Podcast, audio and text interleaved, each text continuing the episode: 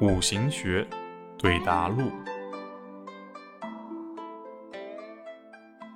女生问：“老师，您常说分析时间局要有位则出，无位则入，该如何理解啊？”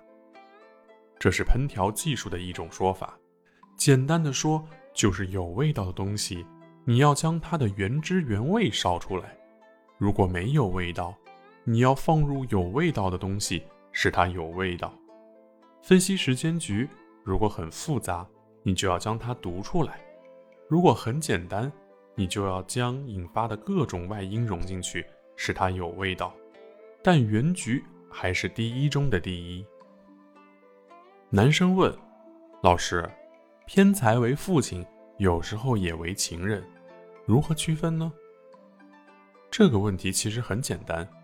一方面，论父亲就是父亲，论情人就是情人；另一方面，父亲是和母亲关联的，情人是和夫妻宫关联的，妻子是和子女关联的。简单的用一个食神的定义父亲和情人，不是我们用的方法。